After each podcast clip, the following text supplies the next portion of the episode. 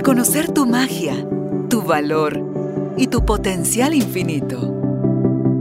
Recordar que ya eres lo que estás buscando y que hay un propósito más grande en todo lo que te sucede.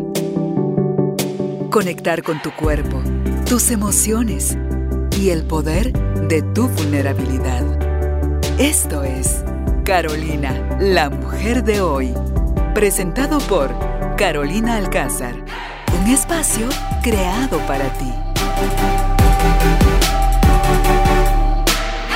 Tribu de Almas Conscientes, bienvenidos al estudio Carolina, la mujer de hoy, una nueva oportunidad de seguir creciendo y aprendiendo para poder sanar desde lo más profundo de nosotros aquellas cosas que son las que salen al exterior y bloquean, arruinan, detienen, impulsan también las cosas que hemos de emplear para poder modificar aquello o que nos está haciendo sufrir o que sentimos que nos desbordamos y que ninguna de las dos cosas es buena.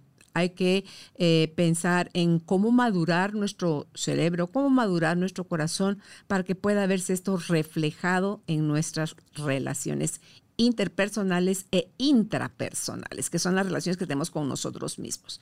Así que hoy está con nosotros para abordar el tema Solange Dufourc, ella es coach en reprogramación, es máster en PNL, es consteladora familiar, es especialista en Psyche también, terapeuta de AIT y de Access Consciousness. Y el tema que vamos a conversar con Solange es estrategias que debilitan nuestras relaciones. Así que más que feliz y encantada darte la bienvenida al estudio, Solange. Qué bueno tenerte para acá para que desarrollemos este tema pues yo igual, encantada, Carolina, eh, contenta de estar aquí para compartir esta información que es tan útil y que ha sido tan reveladora para mí en mi vida y también en mi trabajo. Sí, y cómo se llama mucho de esto es, como decía hace un momentito Solange, intrapersonal, que yo creo que ahí está la raíz en qué creí, qué aprendí, qué me dijeron que yo era, qué expectativas tenían de mí y hice ese autoconcepto o autoimagen de mí y entonces de ahí salgo al mundo o en forma pacífica, madura, amorosa o en forma de miedo agresiva, de ataque, de dame, de exigencia y entonces todavía subimos los hombros, levantamos las manitas y decimos, pero yo no hice nada pero lo estamos haciendo desde ese inconsciente y quiero que nos compartas por qué todos usamos estas estrategias debilitantes en las relaciones, Solange. primero, eh, nosotros crecimos cada uno en una familia. Algunos tuvieron la suerte de crecer en una familia más funcional y otros en una familia menos funcional o totalmente disfuncional. No existe la funcionalidad perfecta, esa es una utopía. Eh, dentro de nuestras familias tuvimos que sobrevivir. Digamos, siendo niños tuvimos que aprender a adaptarnos lo mejor posible para poder sobrevivir. Por ejemplo, en una familia en donde todo el mundo se metía en tus cosas, no era permitido que tú sintieras lo que sentías, que tú dijeras lo que querías decir, que tú hicieras lo que querías hacer. Todo el mundo te decía eh, cómo tenías que ser. Aprendiste a meterte tú en la vida de los demás y hacer esto, o bien a poner un muro y aislarte para, para no permitir que eso te desgastara, te devastara. Entonces hay diferentes estrategias que, que escogiste, por ejemplo, retirarte, ¿no? O por ejemplo, a gritar o a, a pelear por tener la razón. Aprendiste diferentes cosas, ¿no? Y como tú bien dices, esto mismo es un reflejo de cómo nosotros nos tratamos a nosotros mismos. Las estrategias o lo que usamos para para relacionarnos con los demás es lo mismo que utilizamos para relacionarnos con nosotros mismos. Eh, por ejemplo, cuando vemos una gente que, se juzga demasiado, esa es una persona que se juzga muy fuerte a sí misma. Entonces, eso fue lo que aprendimos. Ahora, esto lo aprendimos desde nuestra sabiduría más pura. Nuestro subconsciente encontró la mejor estrategia para que en ese momento, como niños indefensos, pudiéramos sobrevivir en el medio donde nos tocó crecer y fueron ideales, fueron realmente sabias, porque aquí estamos. El problema es que estas estrategias que aprendimos, eh, cuando estamos en nuestras relaciones actuales, es lo que más nos estorba, es lo que arruina nuestras relaciones. Eh, y no nos damos cuenta porque no tenemos esta, no tenemos este conocimiento, no tenemos esta autoconciencia, no nos damos cuenta eh, es, sí, no las podemos ver. Cuando las podemos ver, suena así como que, ah, de verdad, es como un gran, eh, una gran toma de conciencia de ver esto, ¿no? Y luego la invitación, la posibilidad a la hora de tomar conciencia de elegir cambiarlas y trabajarte tú para que eso pueda ser una realidad. Ok. te, eh, escucho y, me hizo así como un gran luzazo cuando tú dices no podemos ver. Hay cosas que podemos ver y nos hacemos de la vista gorda. O sea, nos hacemos los locos, nos hacemos los, los o sea, disos, o porque estamos disociados, no necesariamente, sino porque sé que si digo o me hago consciente de que lo estoy viendo, tengo que tomar una decisión a la que a lo mejor estoy considerando que no estoy lista, que no tengo la fuerza, que no tengo la energía, que me va a salir mal, que me voy a arrepentir, que nadie va a querer conmigo. Ante todo, si es a nivel de terminar una relación. Y tú decías hace un ratito también, Solange, que dices que nos adaptamos. El asunto, oía un, un, un podcast el fin de semana donde dice los seres humanos son adaptables y la persona que está dando la información dice, no es cierto, el problema que tenemos es que naturalizamos eso a lo que estamos acostumbrados a hacer y entonces eh, ya vamos en automático, ya vamos como zombies, ya vamos eh, subiendo los hombros, fingiendo que no sabemos. Entonces el que te acostumbras a lo bueno también quiere decir que te acostumbras a lo malo. Es que haces con eso que te está sucediendo, Solange. Sí, de acuerdo. Yo, yo difiero, tendría que oír el podcast, pero yo creo que en, en cierto momento sí es adaptativo.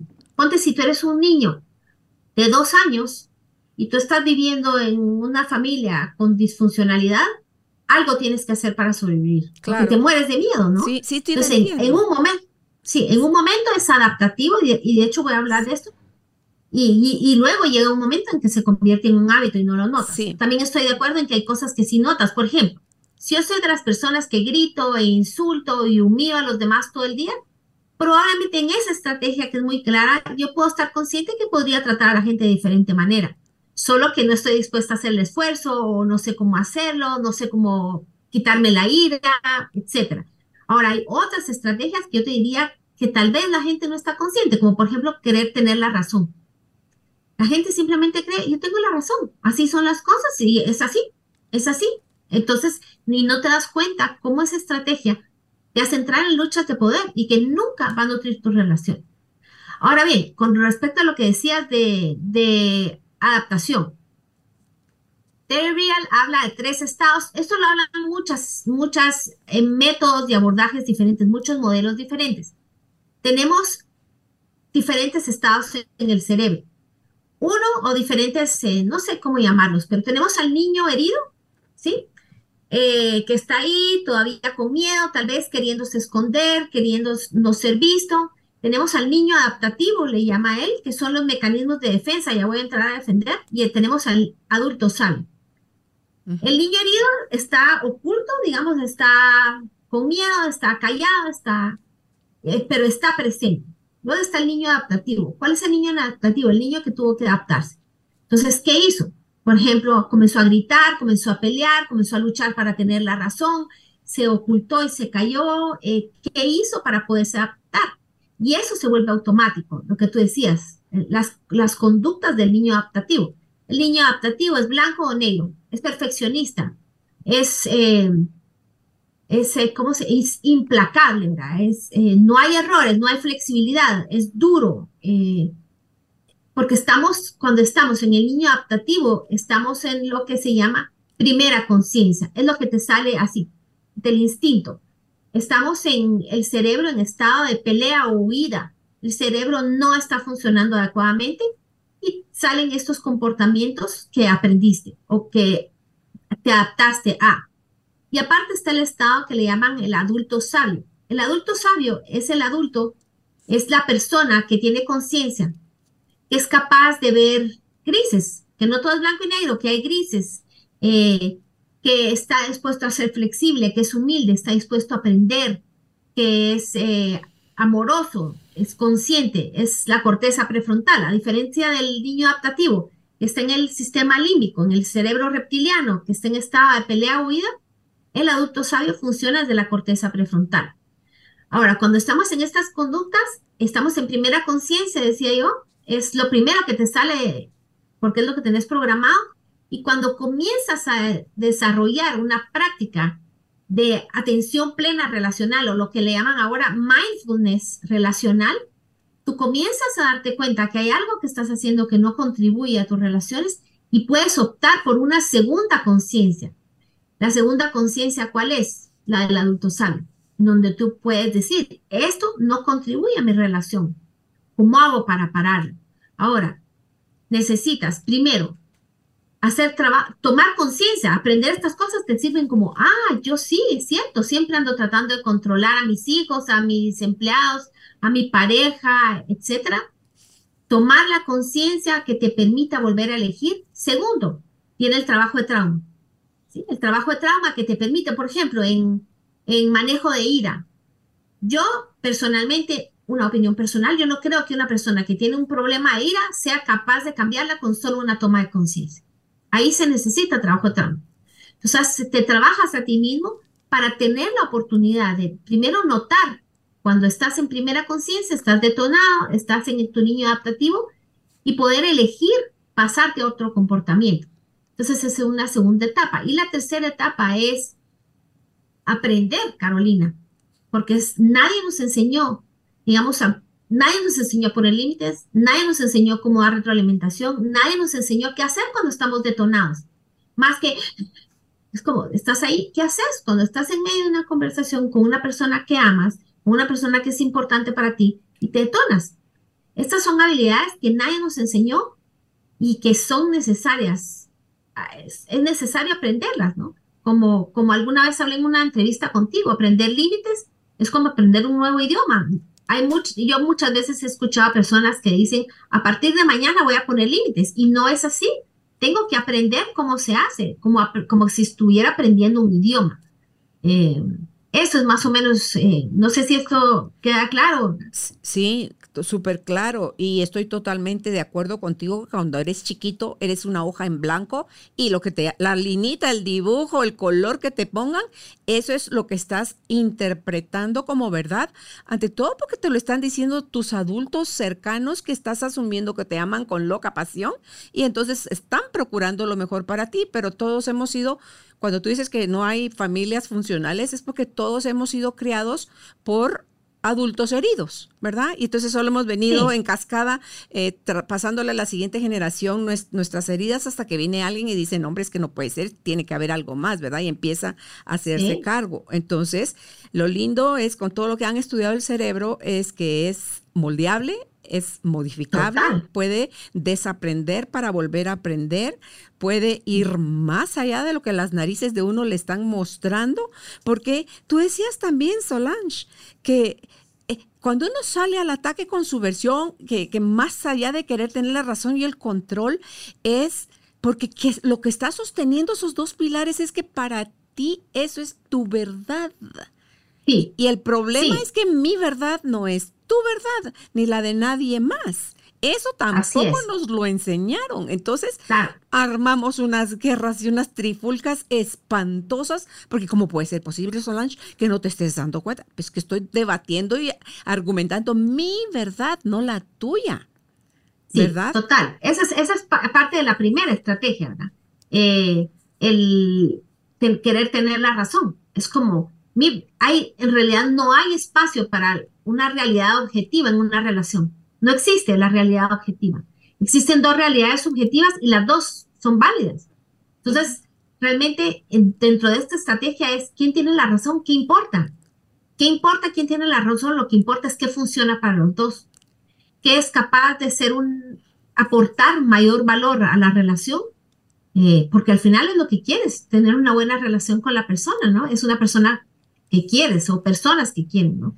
Ah, mira, algo que se me olvidó modelar es no solo aprendes estas estrategias como reacción a, digamos que estás en una casa como la que dije, en donde todo el mundo se mete en tus asuntos y todo el mundo cree que tiene derecho a opinión, tú puedes aprender por reacción o tú puedes también, también aprender por modelaje. Es decir, tú aprendes que eso es lo normal.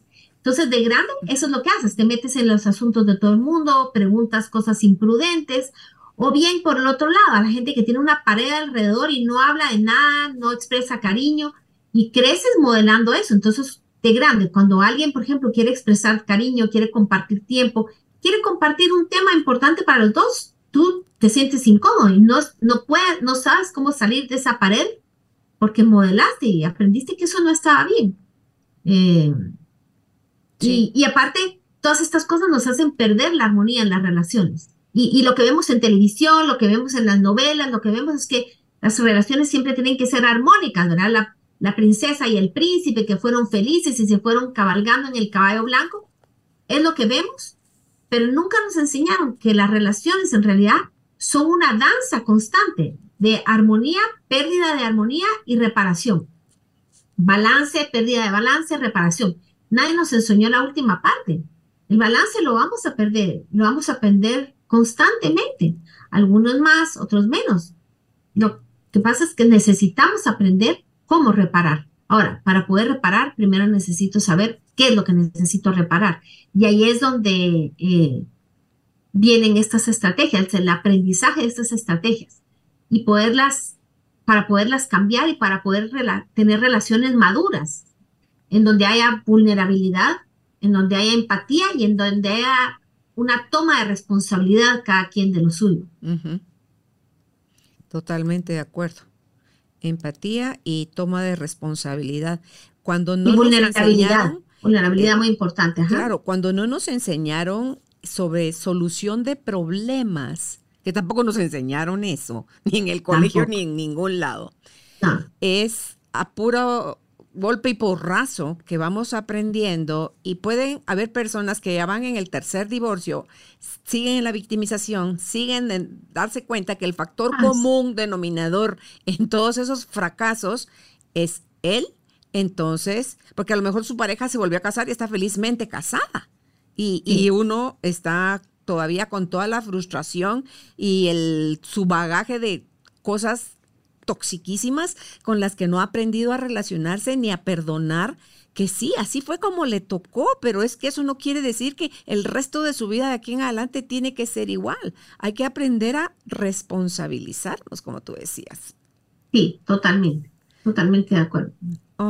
está en nosotros eh, la posibilidad de crear una, una realidad completamente diferente. Y sí es posible. Claro, y, como tú decías, ese niño adaptativo no tiene ningún interés en tener una relación madura. O sea, prefiere tener la razón y sentirse dueño de la verdad que, que modificar cosas. Claro, lo que pasa es que imagínate, desde el niño adaptativo que estás en sobrevivencia, te estás defendiendo, eh, no tienes ningún interés de aprender a ser vulnerable, aprender estrategias de comunicación, a tomar responsabilidad por lo que tienes, empatía. Eh, estás, tu cerebro está totalmente fuera, está en pelea oída, incapaz de aprender. Y ahí es donde yo te decía, yo no creo que sin trabajo de trauma uno sea capaz de cambiar, a generar un cambio de carácter, que es lo que se necesita, ¿no? Primero la toma de conciencia, después el trabajo de trauma que permite cambiar el carácter y después el aprendizaje de estas habilidades. Porque no es lo mismo, digamos, quitarte un trauma que te impide poner un límite, por ejemplo, que saber cómo se pone un límite. ¿Cómo hago para poner un límite de una manera eh, asertiva, respetuosa, amorosa y que tenga fuerza? Eso no, no aprendí. Ok. Eh, ante la pregunta cómo reparar, y tú mencionaste estos tres pilares que creo yo que son súper importantes ah, y pudieras hasta incluso poner ejemplos, porfa, eh, Solange, es la vulnerabilidad que está mal interpretada, la empatía que es, ay, cómo me cae de bien y le quiero mucho y deseo lo mejor para esa persona, eh, que tampoco es eso, y la toma de responsabilidad de cada uno para salirte del estado de la culpa o de la vergüenza y poder asumir cada quien su parte. Si nos pudieras eh, desmenuzar cada uno de estos tres. Claro, si quieres, comencemos con la misma, la primera estrategia, estas estrategias que arruinan las relaciones. Y ya que hemos hablado algo de tener la razón, que es solo la primera. Pongamos ejemplos dentro de esta estrategia. Por ejemplo, eh, para ser vulnerable yo tendría que ser capaz de decir, ah, tener razón, tener razón, puede ser que esté equivocado. ¿No había considerado tal factor? Sí, tal vez estoy equivocado. Eso te hace vulnerable. Entonces, cuando estás en el niño adaptativo, no estás dispuesto a hacer eso porque eso te hace débil, según el niño adaptativo. Ahora, como adulto sabio, tú sabes que, por ejemplo, esto, es un gran aporte, puedes decir, tal vez tienes razón, no me había fijado en tal y tal punto, estaba equivocado. Eso ya contribuye a la relación, ¿ves? Y baja la energía, solo decirlo, no sé si sentiste, baja la energía y se calma. Claro. Es un ejemplo de vulnerabilidad. Un ejemplo de responsabilidad por ejemplo, ahí mismo en esa frase, ¿verdad? Estaba equivocado, no me había dado cuenta. Poder ser responsable de lo que a ti te toca de que estabas equivocado, de que lo que hiciste estaba mal, de que lo hubieras podido hacer mejor. El niño adaptativo no está interesado en hacer eso.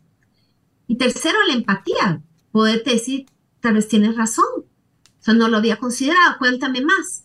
Cuéntame más sobre lo que tú piensas. ¿Cómo es que, cómo es que llegaste a esa conclusión o qué hay detrás de tu punto de vista, ¿no? Entonces, están las tres, las tres componentes en cualquier interacción que hagas, en, en en tener la razón, por ejemplo, en lugar de lo que hacemos. ¿Qué hacemos cuando queremos tener la razón? Es, vamos a resolver las diferencias que tenemos entre tú y yo, poniéndonos de acuerdo en que lo, el que tiene razón soy yo y tú estás equivocado. O sea, ¿a quién se le ocurre que mira, es que realmente es lo que es, es lo que decimos, ¿verdad? Y, y queremos probar nuestra teoría. Entonces traemos también cosas, el, el estudio de no sé quién, de Maslow decía que tal y tal cosa, o si no, Oprah dice tal y tal cosa, en este artículo dice tal cosa, las estadísticas de West están tratando de defender tu caso como si estuvieras en un juicio para probar que tú tienes la razón. Sí, eh, hay mucha necesidad, Solange, hay mucha necesidad de eso, de querer convencer a las personas de mi verdad. Entonces, eso no es, pero ¿y cuál verdad? Es solo, mi verdad está basada, uno, en lo que he interpretado de lo que ha sucedido, de lo que he visto, de lo que he oído, lo que todos mis sentidos me han expuesto y lo que he experimentado ya así en pellejo propio, o sea, en carne propia, el, aquello que me reventó, aquello que me dolió, aquello que me traumatizó, aquello, o sea, desde ahí es donde nosotros, esos son nuestros, nuestras armas con las que salimos a pelear y a defendernos y atacar. Y, y en esto que tú dices de ser vulnerables, habla también de ofrecer una disculpa o pedir una disculpa. Ah, sí, totalmente. Eso es parte de cuando tú pides una disculpa. A mí me gusta más disculparte, que pedir una disculpa. Es, son sutilezas, pero eh, no estoy pidiéndole al otro que me perdone, no estoy poniendo la responsabilidad sobre el otro, sino diciéndolo siendo, ¿no? Esta es parte de desarrollar tu vulnerabilidad, decir, siento mucho haberte levantado la voz. No era necesario hacerte saber lo que yo pensaba levantando la voz. Eh, hay algo que puedo hacer para hacerte sentir mejor y te prometo trabajar en este tema para componerme o para poderlo hacer diferente, ¿no? es, sí, es totalmente. A mí me, hay un ejemplo que me gusta sobre esto de tener la razón, Carolina, que es de Terry Real, y me encanta porque es bien, es bien sencillo y bien gráfico. Él dice, él cuenta que él todos los fines de semana se iban a su casa de campo, digamos, se iban los fines de semana y que él dice, yo manejo muy rápido, pero soy muy competente. Dice que la gente en Boston maneja, tiene esa tendencia a manejar y vemos cómo manejan diferente en cada país. Y que la esposa iba paniqueando todo el camino y que gritaba y que cerraba los ojos y que se asustaba y todo, y los hijos impresionados de ver a la mujer. Y dice, un día se me ocurrió probar otra estrategia, dice. Y entonces se me ocurrió que podía manejar más despacio. Mira, pues 15 años después de que esto pasara, se me ocurrió que podía manejar más despacio.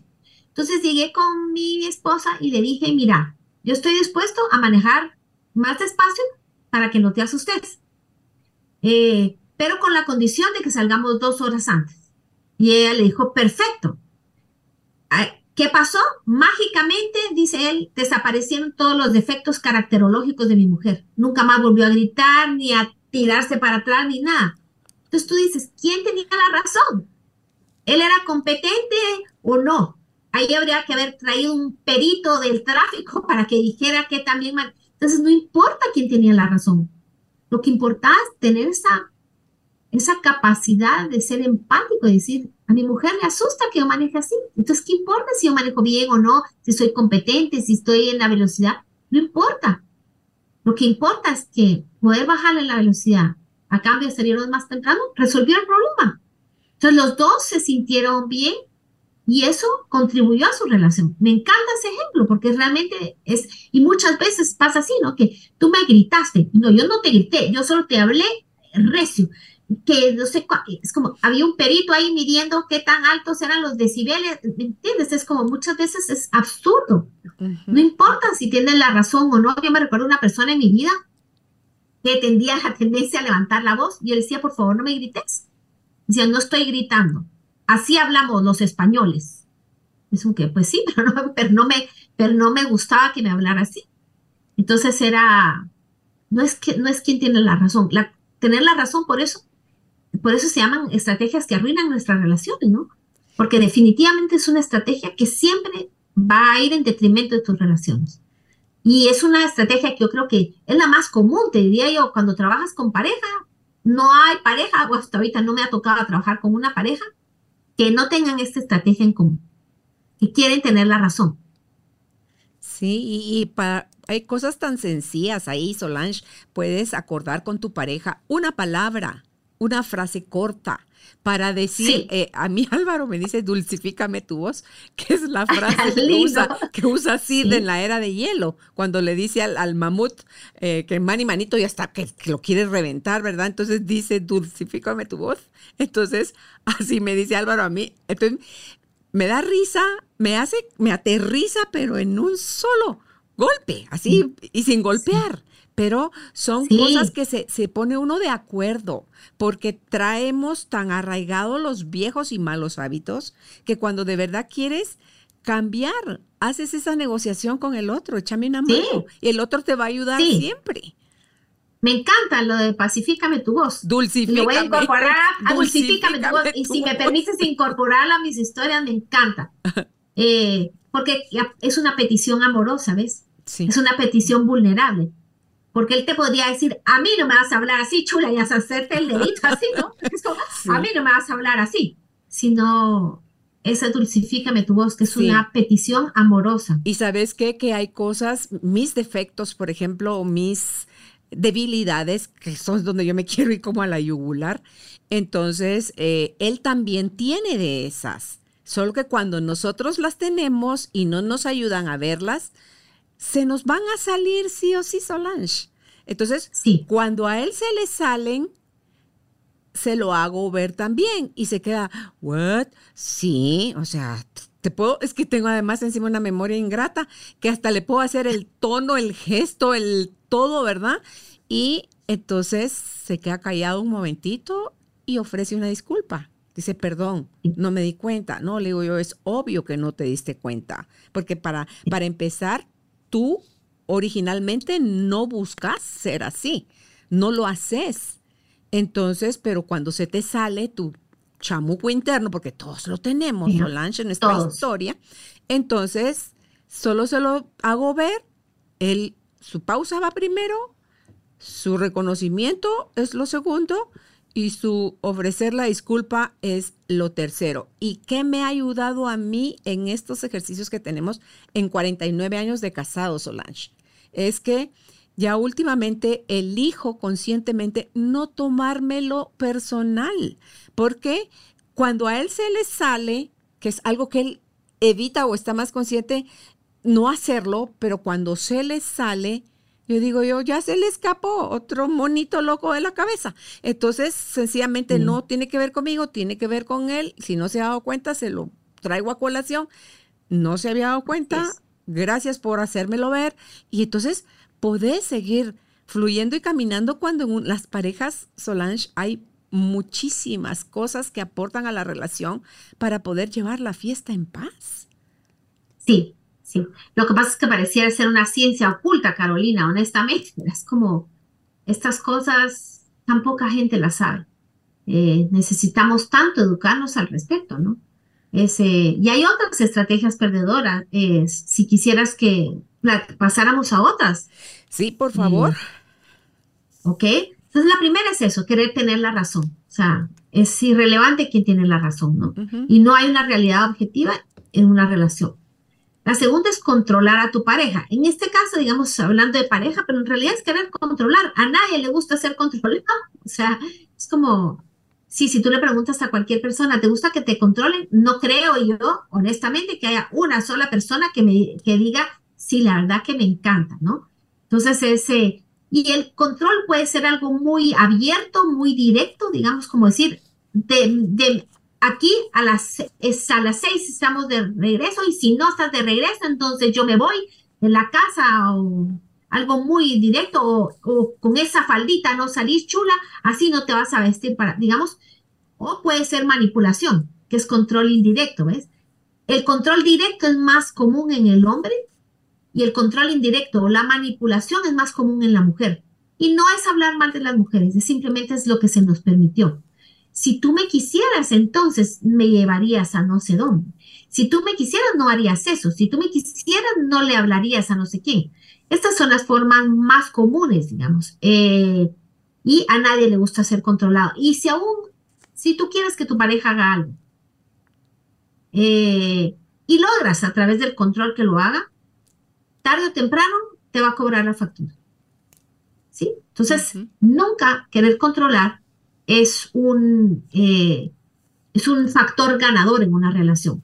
Y es muy diferente tomar en cuenta que es diferente querer controlar, por ejemplo, con el con esto de si no has regresado a las seis, entonces me voy con mis amigas. Es muy diferente decir, mira, eh, quisiera que nos juntáramos a las seis. Si, a mí me cuesta esperar más. Hace rato que no veo a mis amigas. Si no venís a las seis, me voy a ir con ellas. ¿Está bien? Es diferente, ¿ves? Porque es un request vulnerable en lugar de un una mandato o una demanda eh, entonces hay diferentes maneras de controlar. Y tampoco, no, no funciona, ¿verdad? Nos van a, estamos perjudicando y la gente nos va a cobrar aquello que haga porque lo estamos controlando. Esa manipulación indirecta es como el chantaje emocional, ¿verdad? Sí, sí, sí. Y puede ser, como digo, puede tener diferentes colores, ¿no? Es como si tú me quisieras o como tú, como tú no haces tal cosa, entonces yo no sé qué, pero estamos manipulando. Y fue porque en realidad a la mujer no se le permite el control directo. Y, es que también victimizarte es parte de manipular y de tener el control. total, total, total. Victimizarte tampoco es una estrategia eh, ganadora. Y vamos a verlo más adelante en otras de las estrategias. Tú te haces, te haces la víctima y desde ahí quieres tomar poder, que es algo que ves hasta en constelaciones familiares yo me recuerdo las constelaciones en grupo donde salían los procesos de guerra en Guatemala, el conflicto armado, cómo las víctimas tomaban el poder y entonces se vengaban de los, de los victimarios, ¿ves? O cómo, digamos, en la liberación femenina, como, como, como mujeres, desde la victimización muchas veces queremos cobrarlo. Entonces, no es solo eh, esto lo ves, el poder de la víctima es algo de lo que se habla mucho en constelaciones y no es constructivo, es, destructivo. Como estamos cegados, no vemos que lo que estamos es saliendo de un polo para irnos al otro. O sea, estamos polarizados en ambos casos. Así es, así es. Sí, y aparte que la, la, la, victimización te hace sentir que tienes el derecho de, como te hirieron, tú tienes el derecho de vengarte, que lo vamos a ver en, en, en tomar represalias que es otra de las estrategias, ¿no? Entonces está tener la razón, controlar a tu pareja y tomar represalias. Como, como, tú me hiciste daño, entonces ahora yo te voy a hacer lo mismo para que sintas lo que me hiciste, para que sufras igual, con la esperanza de que esta persona, si sufre igual que yo, va a decir, oh caramba, esto fue lo que hice, voy a cambiar. Es como, no funciona así, le duele, estamos hiriendo a la otra persona, ¿no? Entonces también es una estrategia perdedora. Lo hacemos muchas veces desde la víctima, y pueden ser cosas sencillas, como por ejemplo, eh, como te portaste mal conmigo, entonces yo no, no voy a ser cariñosa contigo, no te voy a dar la mano, no te voy a acompañar donde tus papás, no voy a ir a Navidad, no... Eh, o, o he visto cosas como, por ejemplo, como tú me fuiste infiel, entonces ahora yo voy a ser infiel. Entonces, ¿a qué hora se le ocurre que va a ser una estrategia, que va a ser buena idea, o sea, para que él se sienta arrepentido de verte? Es como, ¿what? Como tú decías, te dice algo, ¿qué está pasando aquí? Claro. Pero son cosas que pasan en las relaciones. Y cuando tú quieres herir, ¿no te das cuenta que en lastimar al otro te estás lastimando a ti mismo también? También. ¿Verdad? Sí. O sea, esta es una estrategia. Todas estas estrategias no solo son, no van en detrimento de la relación, sino también de ti mismo. Claro, es que esas Los dos paramos represalias. heridos. Ahorita regresamos al anterior, pero ya que entraste en las represalias de una vez, eh, abordemos. Sí, sí, en, démosla, ajá. en las represalias estás llena de, de rencor, de asco, de que, De grandiosidad, vengar, Carolina. ¿verdad? O sea, es- es todo súper tóxico, queriéndote Sí. cobrar a lo chino, digo yo, eh, lo que te hicieron, como que ahí se empatara, como que fuera partido de fútbol, ¿verdad? Me metiste un gol, te meto yo uno, Sí. ya no, no hay problema, ya quedamos empatados. Y no sí, es así. pero imagínate, Sí. es que, que- es que, cua- mira, cuando lo estamos haciendo no nos damos cuenta, pero si te da, cuando uno lo ve así ya en uno más dos son tres, ¿verdad? Es como, suena tan lógico, ¿cómo vas a pensar? Ajá, por ejemplo, que porque te fue infiel y te sufriste, ahora tú, tú le vas a hacer lo mismo y él va a reaccionar, entonces va a ser bueno y ya no te va a volver, es como, ¿qué? O sea, ¿cuál fue la lógica detrás de eso, verdad? Dolor. ¿Cómo voy a, ajá, cómo voy a pretender que, ajá, me vengo, no voy a ser cariñosa, no te cocino tal cosa, no te acompaño donde, donde tus papás, eh, ¿cómo desde ese espacio voy a reparar? Eh, es imposible, ¿no? Es voy a destruir más.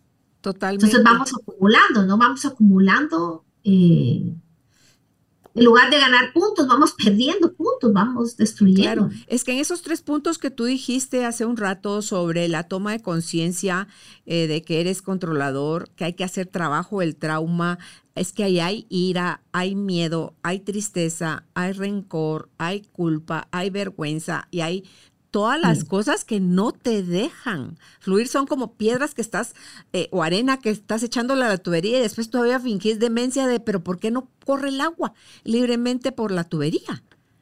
Sí, sí, totalmente. No, no, te- no tenemos conciencia. sí, o la grandiosidad, que no sé si la mencionaste, ¿verdad? Cuando, cuando creemos que somos mejor que el otro. Ahí no nos damos cuenta de estas cosas, ¿no? Que es otro Claro. pequeño, otro grande tema para discutir, Claro, pero que eso es uno de los eh, eh, detonantes, creo yo, de la, de la espiritualización del ego. Por ejemplo, ah, yo porque soy más buena que él, lo voy a perdonar. sí, sí, totalmente. Si sigo viendo Ahí- diferencias en que él es menos y yo soy más, no he avanzado un ápice. Así es. Y es por eso, ¿sabes? Que no se usa la palabra perdón en constelaciones. Porque Bert Hellinger lo habla y también Gerald Jampolsky, que no sé si lo has leído. Cuando yo le digo a alguien, te perdono, yo le estoy diciendo, yo tengo la razón, tú no, yo soy superior a ti, entonces te concedo el perdón. Eh, la, la palabra, el concepto, si no te pido perdón, que es lo que decía antes, te pido perdón, que te estoy poniendo la responsabilidad de perdonar. Ah, como el Entonces ahí el, el perdón, la palabra perdón, eh, genera un desequilibrio.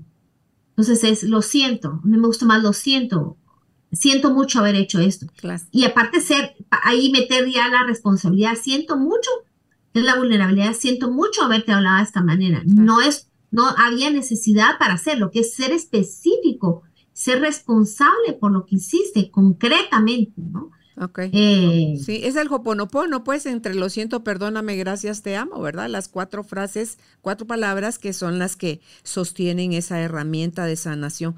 Ahora, Sí. háblanos, por favor, Solange, de la expresión desenfrenada. Desenfrenada. Ok.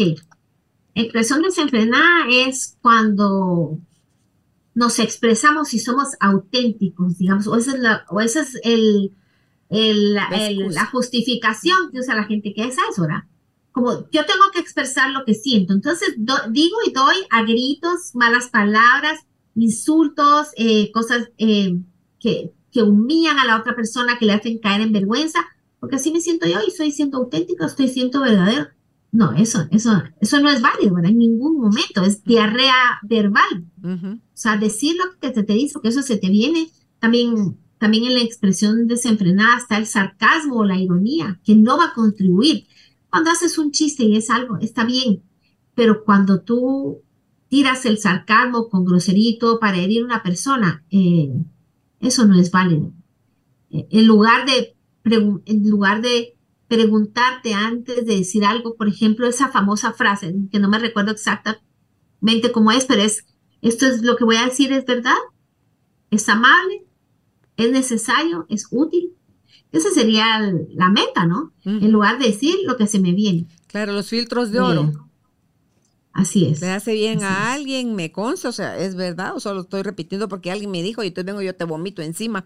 Eso que alguien, Sí. saber ni qué cosa trae contra ti, que yo le, le compré esas palabras y un día las voy a usar y te las voy a tirar como flechas envenenadas, Sí, sí. ¿verdad? O decir cosas terribles, ¿verdad? Como por ejemplo, ay, siempre he pensado que te ves horrible en esos pantalones. Es como, ¿para qué dices eso, verdad? Eso no, no, no contribuye, eso también en expresión desenfrenada, ¿no?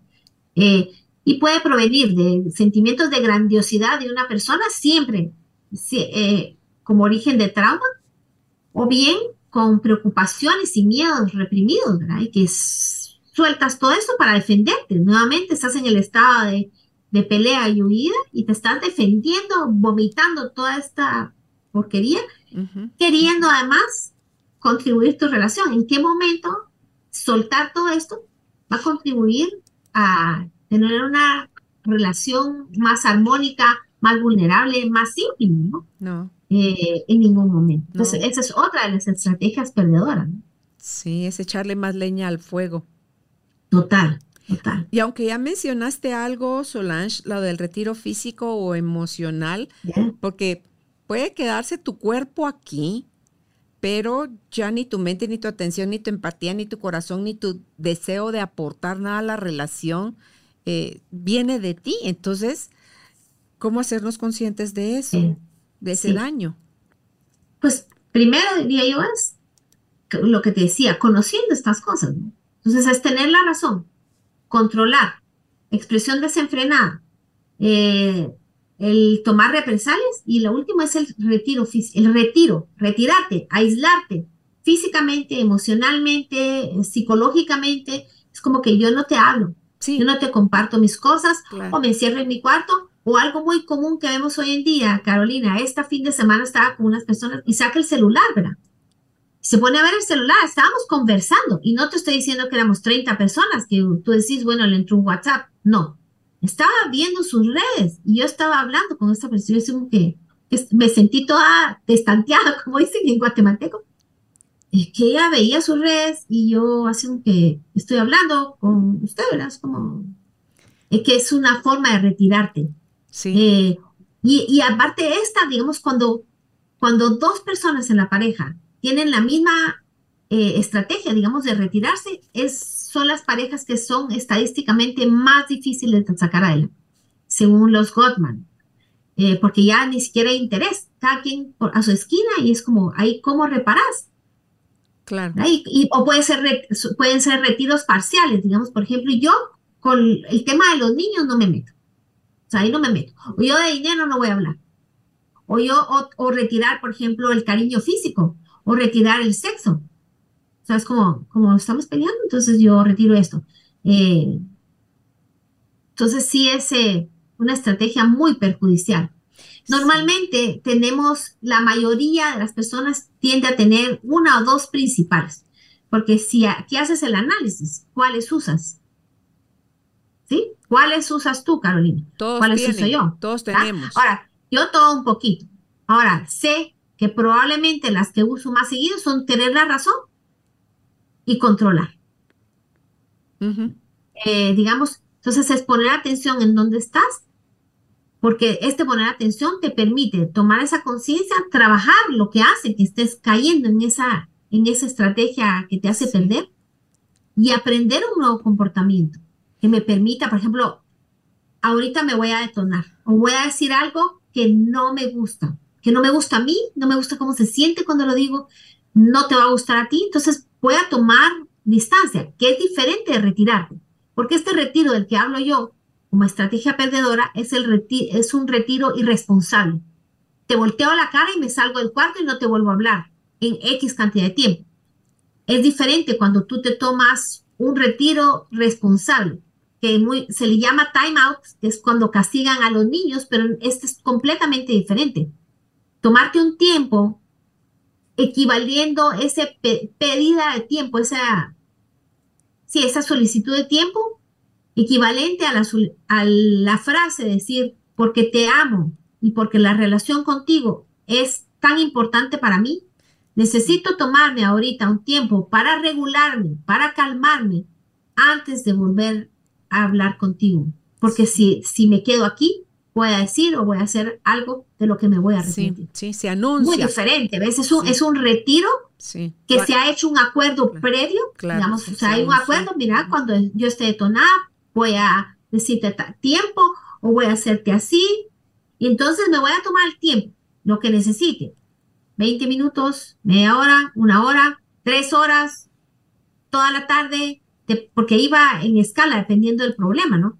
¿Y cuál es el objetivo de ese tiempo? Regularte, Ok.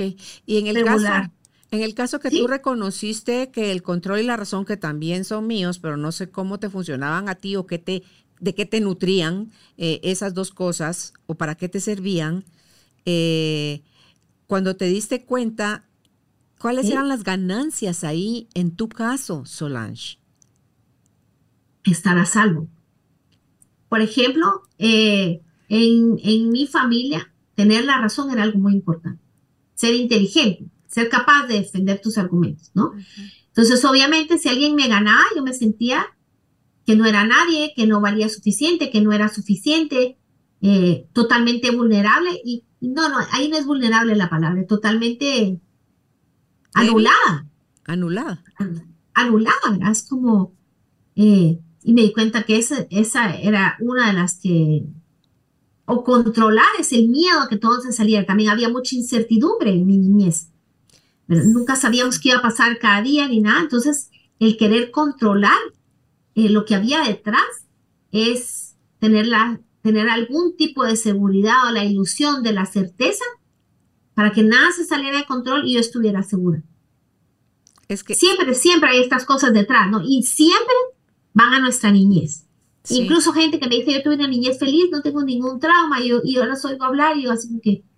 Pero es la, es, es la toma de conciencia, ¿no? Es, eh, sí. Entonces, no sé, no sé a ti si te, si te resuena lo que te comparto Me, no. me resuena un montón eso de estar a salvo. Y ahorita que dijiste ese momentito, la ilusión de la certeza. En mi caso, ¿sabes Sí. qué veo yo? El, el ser vista. Yo me sentía invisible en una línea de ocho hermanos, yo la quinta, y como que tenías que ser, según yo, en mi interpretación, porque no es que así haya sido, pero así fue para mí la Sí. verdad, porque así lo interpreté. Es como que yo me tenía que hacer pedazos para ver si así me notaban. Entonces me portaba bien. Entonces buenas notas. Entonces ordenada. Entonces todas las cosas que uno cree que le van a aplaudir. Y oh, qué linda la nena, ¿verdad? Entonces, y resulta que estaban tan ocupados mis papás trabajando que cuál tú linda la nena, ¿verdad? Entonces eh, se me daba fácil aprender. No necesitaba que me estuvieran ni arriando ni acompañando para los deberes. Pero una parte mía decía, porque a mis hermanos haraganes sí les ponen atención y a mí no.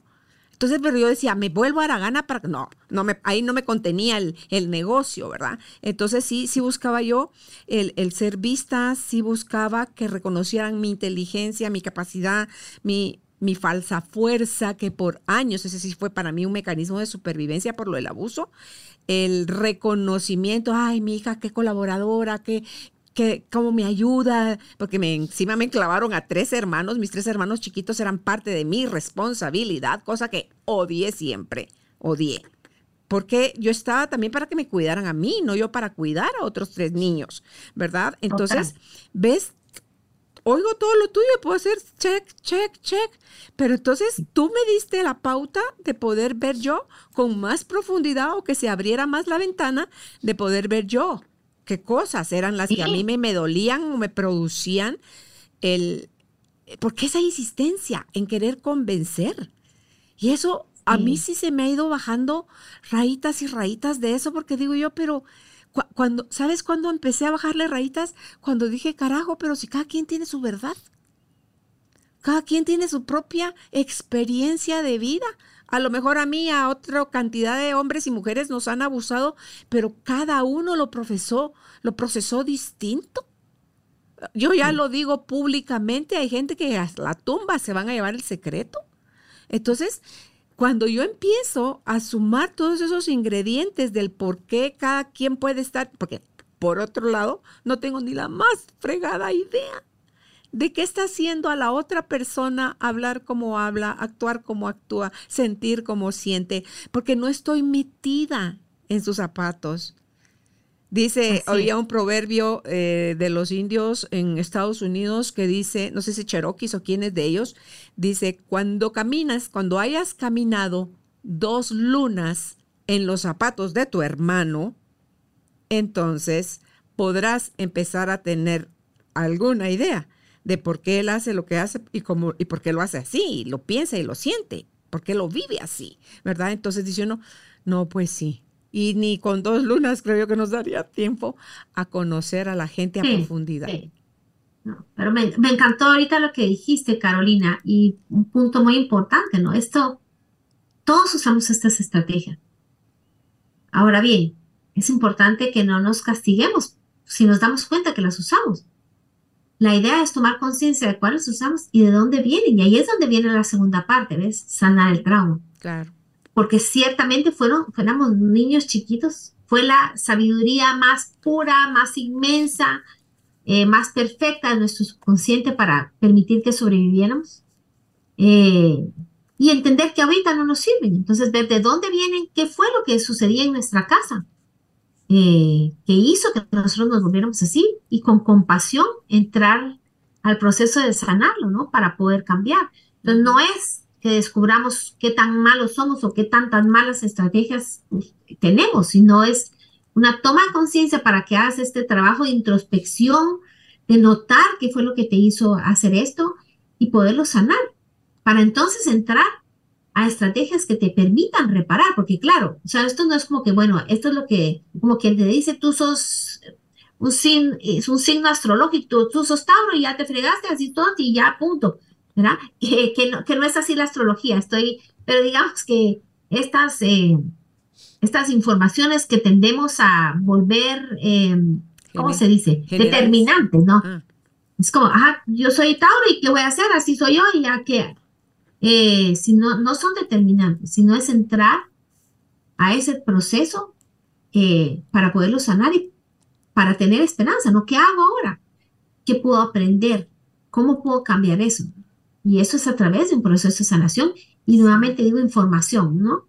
Como poner límites, poner límites lo digo porque es algo muy fácil, pero ¿cómo hago yo para darle retroalimentación a una persona en vez de tener esta diarrea verbal que te decía yo? Necesito decirle algo. ¿Cómo hago? Y esas son partes de las herramientas que les enseño a las parejas para que puedan hacerlo desde un espacio que genere intimidad. ¿Cuáles son los, eh, los pilares de la intimidad? Acaba lo que tú decías antes, vulnerabilidad, empatía y la capacidad de asumir mi responsabilidad. Eh, entonces, eso. Sí, y, y, en esto de hacer el trabajo del trauma, que ojalá quisiera todo el mundo hacer su propio trabajo, porque todos sin excepción tenemos trauma, eh, es reconocer que cada quien va, tiene todo el derecho y libertad, su propio camino, en qué momento, a qué velocidad, hacer incluso pausas para los procesos de integración, porque hay cosas y hay herramientas también de sanación que ahora ya no es necesario ir años y años a terapia. Ante todo, si empiezas por los puntos que más te están debilitando o más están erosionando tus relaciones en la actualidad, y si en algún momento dado requiere que vayamos al pasado, pues vamos a mover lo que haya que mover, vamos a doler, porque lo vamos a tener que vivir ese dolor, pero ya el dolor de sanación es muy distinto que el dolor que se produjo cuando la herida estaba surgiendo, ¿verdad? Entonces, yo creo que los procesos a más profundidad, más sanadores, pero también hay estas herramientas, como decía hace un ratito, que ya no requieren todos esos años en terapia, sino que si la persona está dispuesta, este, Solange, te caen los 20 y tú dices, wow, y hay cosas que como hay té, en un momentito tú puedes hacer el, el quiebre, la resarcición, la integración y ¡ah, qué alivio!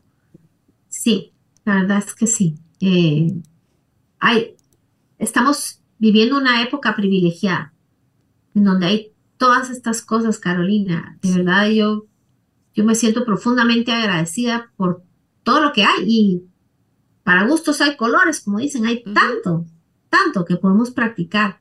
Eh, he visto cambios profundos en personas que aprenden una, una técnica, digamos, que yo les enseño y la, se comprometen a usarla todos los días. Y de verdad que a mí me han sorprendido porque lo hacen ellos.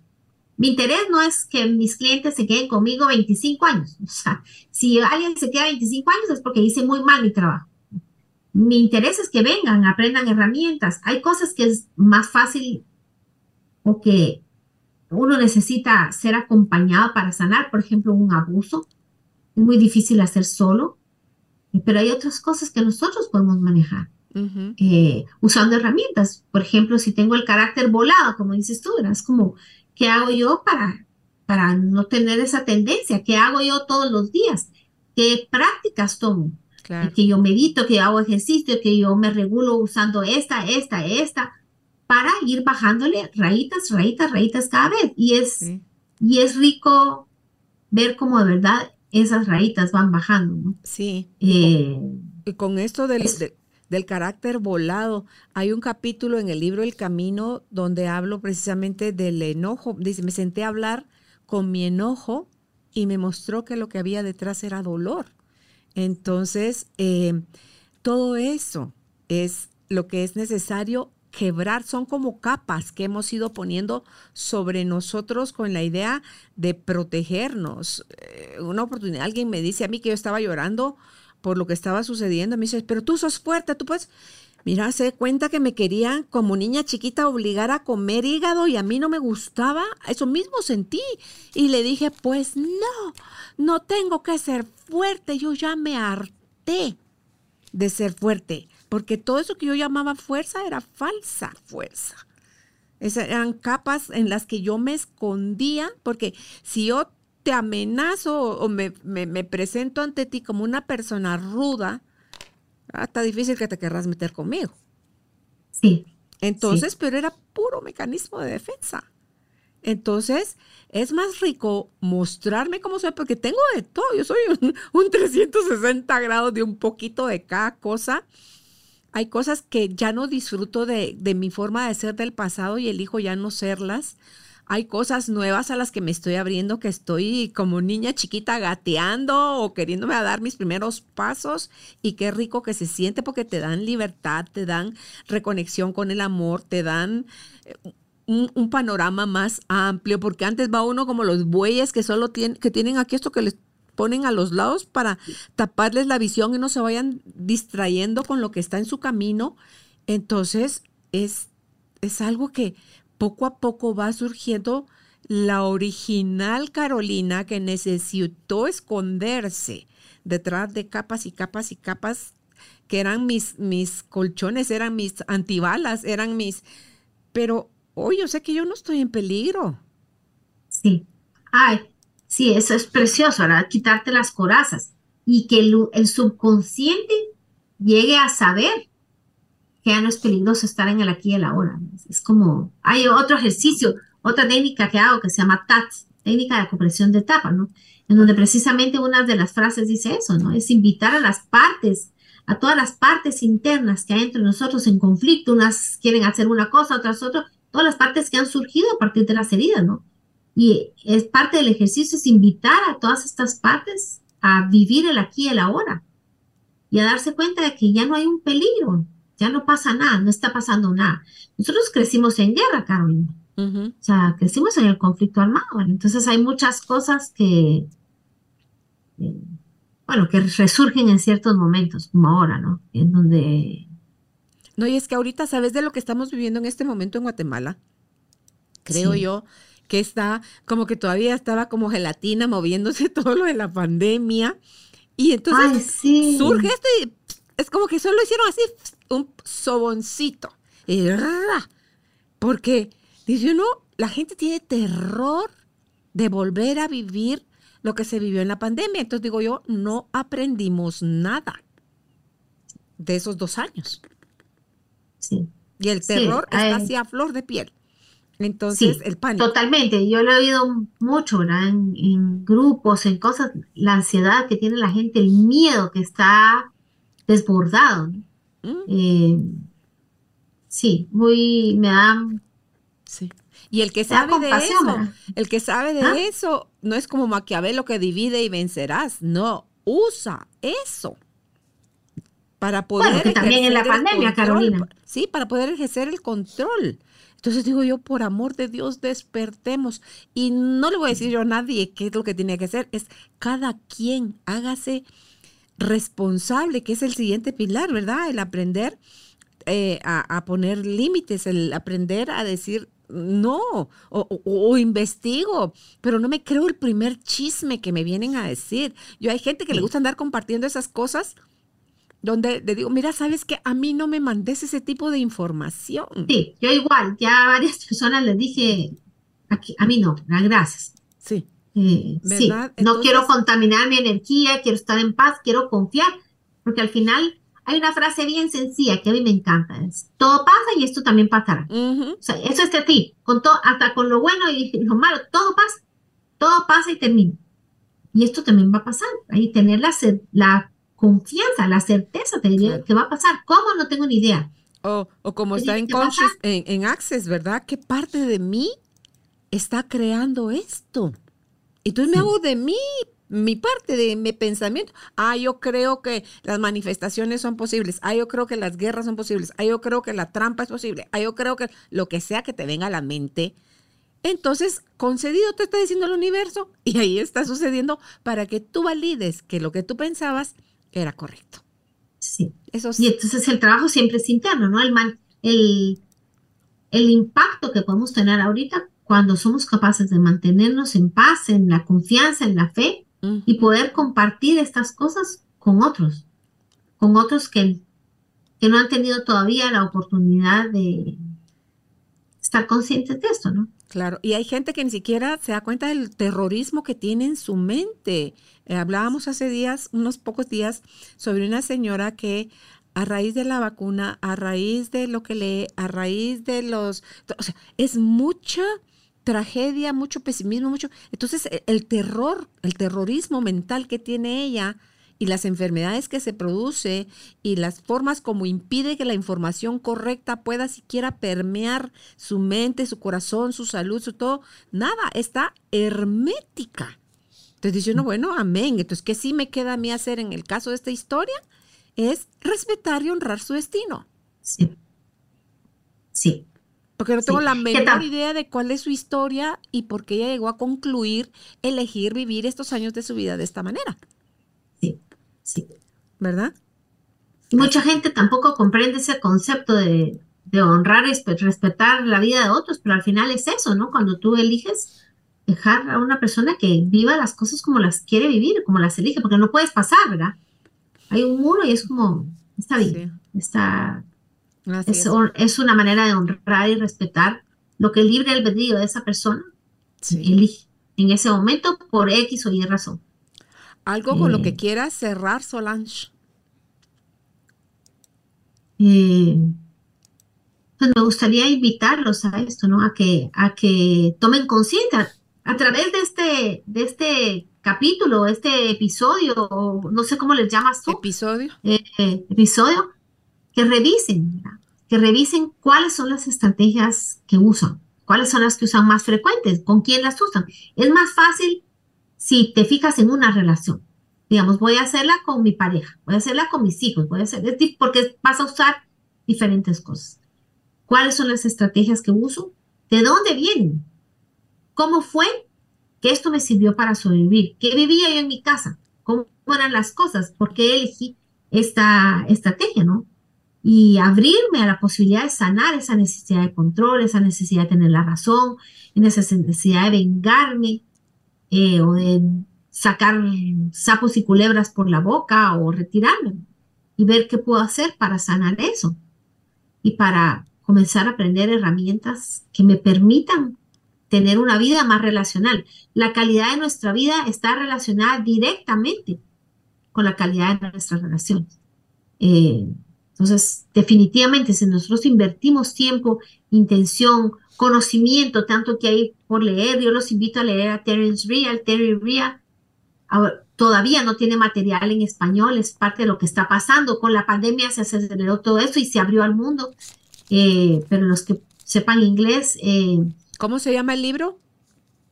Tiene cuatro libros. Los, digamos, para parejas, el que más me gusta se llama Las nuevas reglas de las relaciones, The New Rules of Marriage.